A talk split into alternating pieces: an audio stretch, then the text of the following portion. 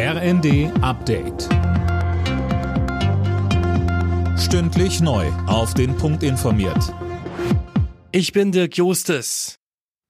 Angesichts der Corona-Infektionswelle in China wird den EU-Staaten eine Testpflicht für Reisende aus der Volksrepublik empfohlen.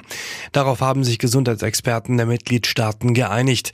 Zuletzt hatten schon Italien, Spanien und Frankreich im Alleingang eine Testpflicht angeordnet.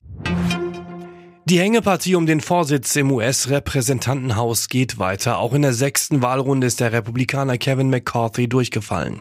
Mehrere rechtsgerichtete Parteikollegen verweigerten McCarthy die Stimme, weil sie ihn für zu gemäßigt halten.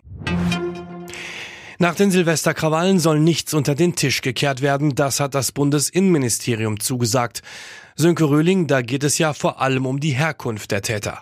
Ja, bislang ist ja nur klar, welche Nationalität sie haben. Da will man aber genauer hinschauen. Wenn es sich, wie behauptet, vor allem um Menschen mit Migrationshintergrund handelt, dann habe Ministerin Faeser keine Scheu, diese Debatte zu führen, so ihr Sprecher. Aktuell werden da aber noch Zahlen und Erkenntnisse aus den Bundesländern zusammengetragen. Und dann gehe es um eine schnelle und harte Bestrafung, so der Sprecher weiter, gerade bei Tätern, die man mit Integrations- und Präventionsmaßnahmen nicht mehr erreicht. Weniger verbraucht, mehr produziert, so sieht die Strombilanz der Bundesnetzagentur fürs vergangene Jahr aus.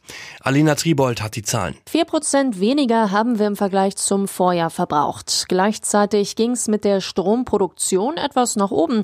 Die Erzeugung von grünem Strom legte im Vergleich zum Vorjahr um 8,5 Prozent zu. Bei konventionellen Energieträgern ging sie um fast 6 Prozent zurück. Das lag laut Bundesnetzagentur daran, dass mehrere Kernkraftwerke Ende 2021 2020 abgeschaltet wurden.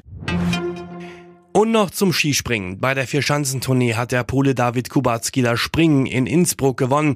Direkt dahinter landete der Norweger Halvor Egner Granerüt, der weiterhin die Gesamtwertung anführt. Bester Deutscher Philipp Raimund auf Platz 13. Alle Nachrichten auf rnd.de